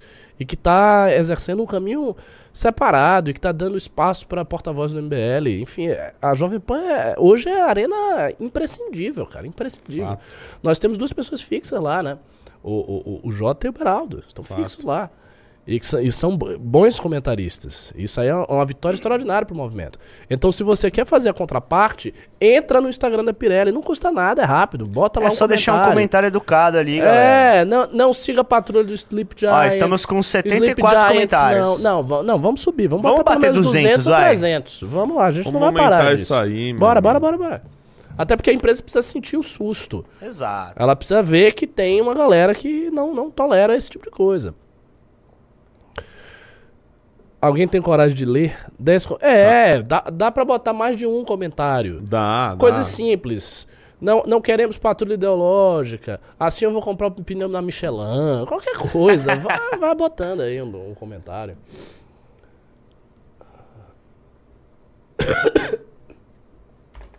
Vamos ver no Twitter como é que estão. Ó, Dinário Rebouças disse que mandou. Pelo menos 500. Alguém que tem coragem de ler. Fala o nome do livro de. Nossa, o Gabriel ele continua nessa, nessa sede por ocultismo. Por que, que você quer saber tanto de ocultismo? Você quer fazer macumba, meu filho? O que, que você quer? Muito cuidado, viu? Você ficar futucando os espíritos. Vai acontecer- Você pode ser derrubado aí, você acha que é Vamos- Vai brincadeira? acontecer igual a, a menina Bora lá, lá, cadê com os 18 comentários? entidades. Quantos comentários tem? No Quantos Twitter comentários nós tem? temos 41 Ah, comentários. no Twitter é mais difícil. Eu É mais ver no difícil. Insta. No Insta? Insta. Por enquanto, vamos atualizar aqui. 74? Só isso? Não, tem Não, mais. tem mais. Tem mais. 74 foi antes. 118! Bora botar pelo menos os 200 aí. Vamos- Tem 1.700 pessoas aqui, pô. Vamos lendo os pimbas enquanto a galera vai comentando, a gente já... Vamos lá, a gente já volta na atualizar tela o- Mantém aí. Os Pode numbers. ser, Fixado bota na tela. Pirelli. Vocês vão comentando, a gente comenta os Já pimbas, está depois a fixado. gente volta, beleza? É isso Entendeu? aí. Bom, continuando, o Rafael Cebarlati mandou 20 reais. TDI realmente existe, é muito sério e raríssimo, mas essas meninas que estão se promovendo no TikTok com doença tem algo engraçado. Nenhum dos nomes das personagens é algo como Cleusa, Josuélio, sempre é Kelly, Locke, William, Jenny. é um ponto observado, né? É um TDI americanizado. É. É, Tanto é que disseram que era importado de lá, né? essa- Esse tipo de situação. Vamos lá, mais um do Rafael Barlatti, 10 reais. Apesar do brasileiro ser muito apático com relação ao centro- senso de pertencimento, é justamente no senso de onipotência do Supremo Tribunal Federal que as coisas mudarão rápido. Na minha opinião, será um 2013 potencializado demais. Como assim? Com relação à nova formação do STF, né? É, Hum, não vejo isso. Eu, eu não vejo essa energia nesse momento. Basicamente que ele é- tá falando que o STF é muito poderoso e que ele vai acabar mudando o rumo das coisas. É, mas pra, pra que, em que sentido? Em que sentido ele vai mudar o rumo das coisas? Próximo. Eber Silva mandou 5. A quantas andam as investigações contra o Mito Mouse? Mito Mouse? É o meu filho, é o 04, tá ok?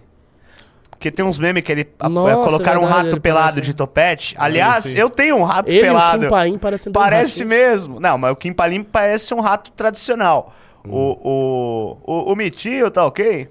Realmente tem umas... Vamos lá, teve busca e apreensão na casa dele, é só isso por enquanto. É. É isso? Isso. Certo. Vários crimes, lavagem de dinheiro, ocultação de patrimônio.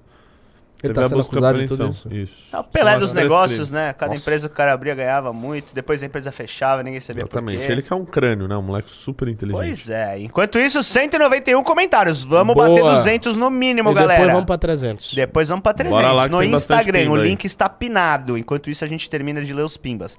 João Vieira mandou 5. Fuga de capital interno, aumento de impostos do governo e crise no varejo, além de prejuízo dos bancos. Isso a mídia não mostra, por isso essa sensação. Acho que o governo Eu tá sei, bem. cara, mas tem uma coisa. é, a crise deve ser percebida pelo povo como tal. Se você não tem uma percepção eh, visível de que as coisas estão indo mal, você não sente que as coisas estão indo mal. O que fez a Dilma entrar naquele processo foi a percepção nítida que, que todo mundo viu que a minha vida estava melhor ela piorou muito. É- é- essa, essa, essa distância, essa diferenciação é, é o que importa, entendeu? É subjetivo, cara. Se você tá, sei lá, em Luxemburgo e você passa, não sei, a, a, a, a ter, sei lá, você tem quatro dias de lazer maravilhoso em Luxemburgo, você passa a ter três, você tá reclamando do governo. Tá, "Mas, meu Deus, estamos em crise. Se você tá, sei lá, em Burkina Faso e você tem uma comida, você tem três refeições por dia, você tá feliz. Um O, o golpe contraste subjetivo é o que interessa, entendeu? Pois é. Grande presença do grupo Wagner lá, né? É verdade. Vamos lá. o pessoal tem que levar pra esse lado. O Fábio A mandou 10 reais. É impossível emagrecer 7 quilos em duas semanas, porque um quilo de gordura tem 7 mil calorias. Os quilos iniciais são água normalmente. Ele emagreceu, mano. Bom, é... Bom, é só olhar a balança. Não briga Só com a peso, né, balança, mas- o seu desgraça. não, e eu, eu- os caras ficam zoando aí, falando do Sérgio dos Foguetes lá, sabe que ele perdeu 15. Sérgio dos Sim, Foguetes? mas é- dos Foguetes? É o do não Space quem é o Today, Sérgio Sérgio dos Sacani. Hã? Sérgio Sacani, aquele Sabe é Sérgio Sacani? cara, o mito da internet. astrobiólogo. Meu, ele é muito legal. Eu, outro dia ele tava aqui no estúdio e perdi a oportunidade de tirar uma foto com ele. Ah, cara, eu não Tá com pau pros dessas nerds, pessoas. Eu não nerds sei a menor ideia de quem são as pessoas. Bom, ele Pois tá é. fazendo lá, só que ele tinha 180 e caralhambas quilos, 180. né? Pois é. É, e ele, ele- falou que ele é. já foi mais gordo. Ele- Ah, ele mais perdeu- gordo que ele- 180. É, aí era ele encarou o desafio lá com o Ah, ele músico, perdeu o 15 pessoal. quilos em 14 dias. É, mas ah, mas isso é foi isso. dito mais também. gordo, mais rápido você Lógico. perde. né? Exato, isso foi dito no primeiro episódio lá, que ele perdeu esses quilos, mas que a grande parte de fato é Claro, água, óbvio, né? óbvio, óbvio, óbvio. Mas Você é isso, o importante é a você iniciativa, tá bom? Então, Renatão assumiu Isso aí, aí a acabando bronca. aqui, vou pra academia. É inclusive. mesmo? Lógico. Nossa, eu vou sair daqui, vou jantar, vou debulhar. É, eu vou jantar Vamos bem lá. Você vai comer, vai dormir com o estômago roncando, Renatão. É isso aí. Andrei, Anderley Pastel... Nossa, Pastrello. Anderley Pastrello. É, pra- é, é esse, ele né, é um que é o... pim- pimbeiro clássico. O Pastrello. clássico do ocultismo muçulmano. Fale sobre os alqui- alquimistas islâmicos, sua relação com alquimistas cristãos europeus que muitas vezes eram seus discípulos. Então, a alquimia, a rigor, ela começa no mundo islâmico, né? Ela vem, parte da tradição vem da Índia, parte do Egito, mas o Egito já era islamizado. E ela se funde, inclusive a própria palavra alquimia é uma palavra árabe, né? De alquimia e havia, duas ciências interligadas, alquimia e alcímia. Né? A ciência da alquimia e a ciência das letras, né? E sim, você tem um florescimento extraordinário da alquimia na Idade Média muçulmana, e isso vai ser recepcionado pelos cristãos. Então, os cristãos vão absorver essa parte do legado islâmico, assim como muitas outras partes da filosofia e tal. Certo? Só estou deixando aqui o meu comentário também, afinal já, já temos 258 comentários aqui na Pirelli, Opa! pressionando Isso a não aí, ceder ao cancelamento. Vamos chegar a do... 300 e depois botar no 400. Enquanto Por tiver que pimba não? aqui, Enquanto bora. tiver pimba, tá valendo. É, É, isso aí, aí. pô, usa o dedo aí pra fazer um comentário. Não tem trabalho nenhum. Dedo é tão pô. útil pra tantas coisas, né, pessoal? Vamos usar agora pra. é isso aí. Amigo. Fala o coisas, minha Rafael- mente é muito maldosa. Rafael Barlat, o pessoal leva tudo por trás, né? É complicado. Rafael C. Barlat mandou 20. É historicamente normal dessas pessoas que se sentem imperadores, aqueles juízes lá mais que estão sentados em tronos de pó, que em algum momento elas pesem a mão demais, achando que será mais uma coisa engolida seco e sem reação. Aí ele falou, continua. Nossa, ele mandou mais outro pimba de 10. Será que aí vai haver um ponto de não retorno? Uma prisão mal feita, tipo de uma Michelle? Uma exposição absurda com humilhação para demonstrar poder? Bem a cara do xerife careca lá. E acreditem se quiser, ele continua, mandou mais 10 e perguntou: será que uma dessas coisas que eles vão colocar o povo na rua é bem no estilo 2013, sem liderança, mas forte engajamento? Não será pela. Michelle em si nesse exemplo, mas uma sensação da população que basta?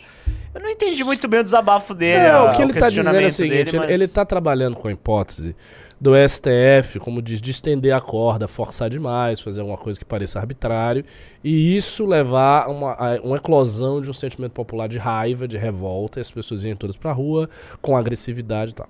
Eu vejo isso como muito difícil por vários fatores. Primeiro que eh, em 2013, a, a vanguarda do- daqueles movimentos era uma vanguarda de esquerda.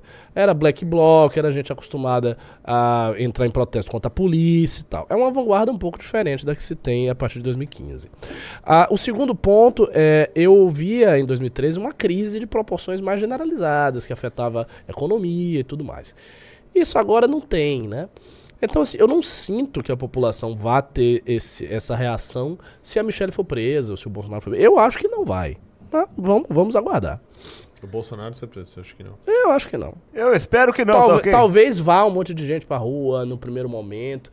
Mas assim, pra ter 2013 tem que ter enfrentamento, tem que ser um negócio assim, casca grossa. Eu não sei se a galera tá disposta a isso. E eu acho que assim, a resposta das forças repressivas seria muito dura. É, pois é. Vamos lá. Hum, Gabriel Coutinho mandou 5 reais. Não vai acontecer nada com os perfis que espalharam que o impeachment foi golpe. Rebata um vídeo do Xbox Mil Grau expondo MBL só pra gente ter um corte disso, por favor. Hum, Não, não vai acontecer nada com esses perfis. É, aconteceu o quê? Ah, no máximo ganhar uma, é uma refutação lá. Mil Grau? Eu não Ma- sei. Manda aí no meu Instagram. Ah, aí. ganhar uma Isso. reputação e talvez uma vitória histórica. né? Manda aí no meu Instagram esse É. aí. O que aconteceu foi que o Lula, outro dia, o perfil dele no Twitter comentou, né? E aí ele recebeu aquela, aquele check. Community Notes lá. É. Exato. É, isso vai acontecer. Acho que é o máximo que dá pra gente estar fazendo. Vamos lá. Ah, Lesma Game mandou dois, depois mandou Lesma um. Game. É, mas só pra ajudar mesmo, não falou nada. Valeu, Wallace Lesma Game. Oliveira, valeu, Lesma Game. As vendas do Congresso em Pernambuco já foram liberadas. Estamos perto de virar o lote. Adquiram o ingresso em mbl.org.br barra PE.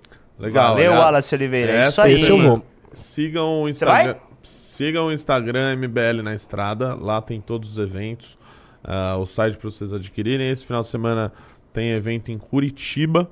Junto aí com o nosso Bétega. O Boca Aberta. Mês que vem, dia 30, tem evento em Fortaleza. Esse de Fortaleza eu não estarei, mas estarei no Re- Recife. Vai ter Rio de Janeiro ainda.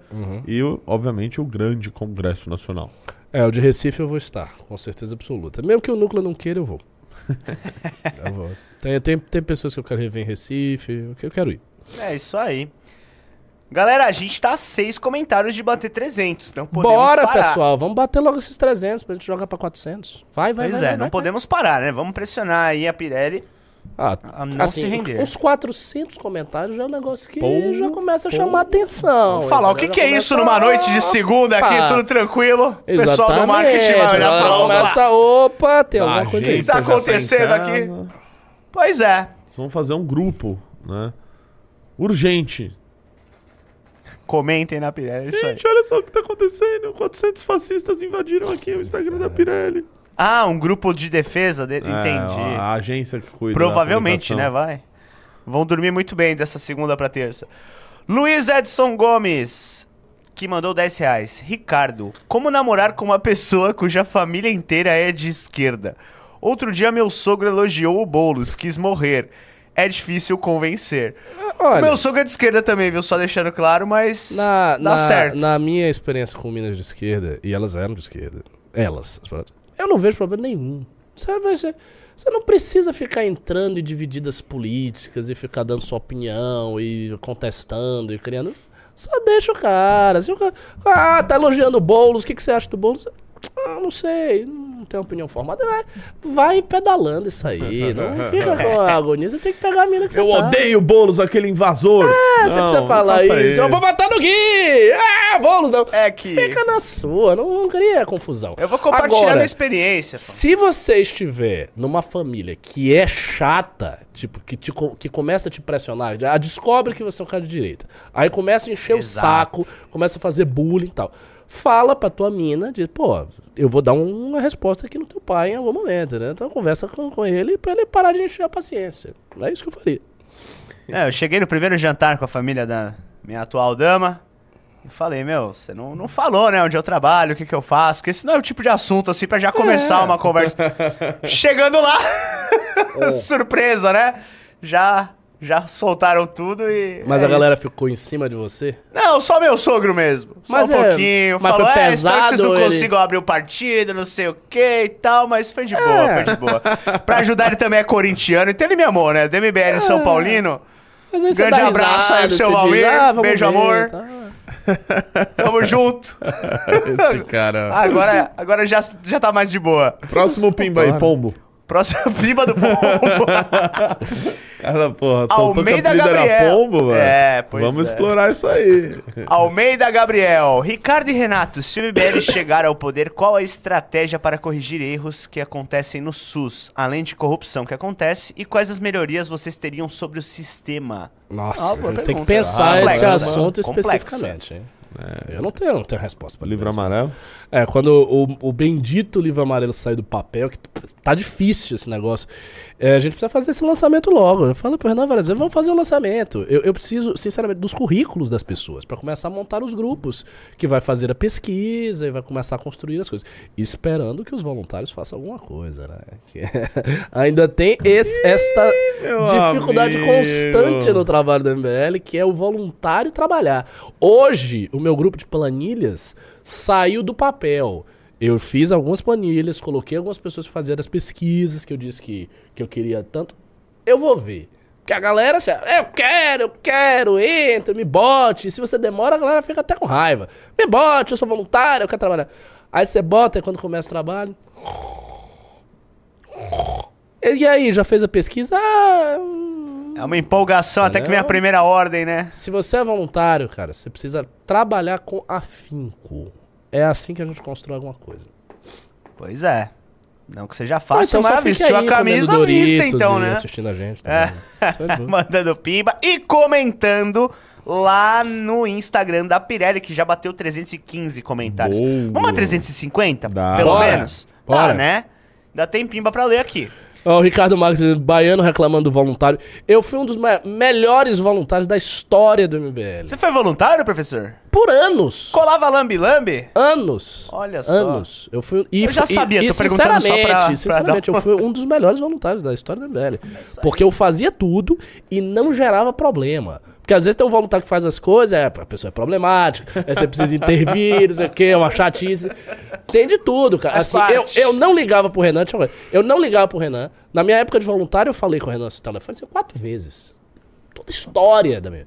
Não ficava enchendo o saco de ninguém. Dava boas opiniões no grupo de líderes. fazia minha- minha- minhas paradas todas, entendeu? Ia lá, tudo que tinha que fazer, eu fazia. Tudo assim funcionava. Então, assim, se você é um voluntário, você gosta do movimento, você veste a camisa, faça as coisas direito. Quem entrou nesse negócio. do- é, quem entrou nesse, nesse grupo aí da- das planilhas é pra fazer a planilha. Não é pra ficar vendo. É pra começar a fazer. Daqui a uma semana eu vou ter reunião. Aí vou ver quem fez e quem não fez. Aí já faz a limpa lá, né? Quem não estiver fazendo. Rafael Sebarlati mandou mais um pimba de 5 reais. Graças às obras do PSDB em Sampa, toda essa perda de líquido do Renato, desculpa, eu pensei que era sério, evitará que a cidade tenha diversas enchentes. Dá bloco nesse cara e devolve os 5 reais dele. É, na verdade, ele mandou já uns 45, então acho que a gente vai ter que Então, aceitar essa. Vamos essa- ficar com os 45 e bloqueá-lo. O Acabou de mandar mais 5. É o maior defensor da Lava Jato de todos os tempos. Pois é, deu pra ver aqui, pô. Neons. Opa, pode falar, pode falar. É esse aqui. Se eu fosse um político do Centrão bem poderoso, que geralmente detesta ter um país desestabilizado, estaria muito mais preocupado com o silêncio absurdo. Continuar. Ah, ele vai mandar Ele vai mais. mandar mais. É, deixa ele mandar tudo e Deixa, deixa. deixa ele finalizar. Enquanto isso, Neons, Neonzo BR mandou o que o professor acha do sufismo. O que, que eu acho do sufismo? Eu sou suf. O que, que O seria sufismo, o. o sufismo é a linha mística espiritual do, do Islã. Ah, tu falou isso de uma outra Ah, oportunidade. Ah, o, o sufismo ele aparece no mundo islâmico como profeta. Existem duas grandes linhagens. A, a principal, mais, mais vasta, passa por Ali ibn Abu Talib, e uma outra linhagem passa por Abu Bakr. É, eu sou da linhagem do Abu Bakr. E, e o, o sufismo é a grande realidade espiritual do Islã. Então, assim, tem muitas coisas que foram criadas por Sufi, tanto tratados de mística, quanto obras de filosofia, quanto obras de arte, como poemas, enfim.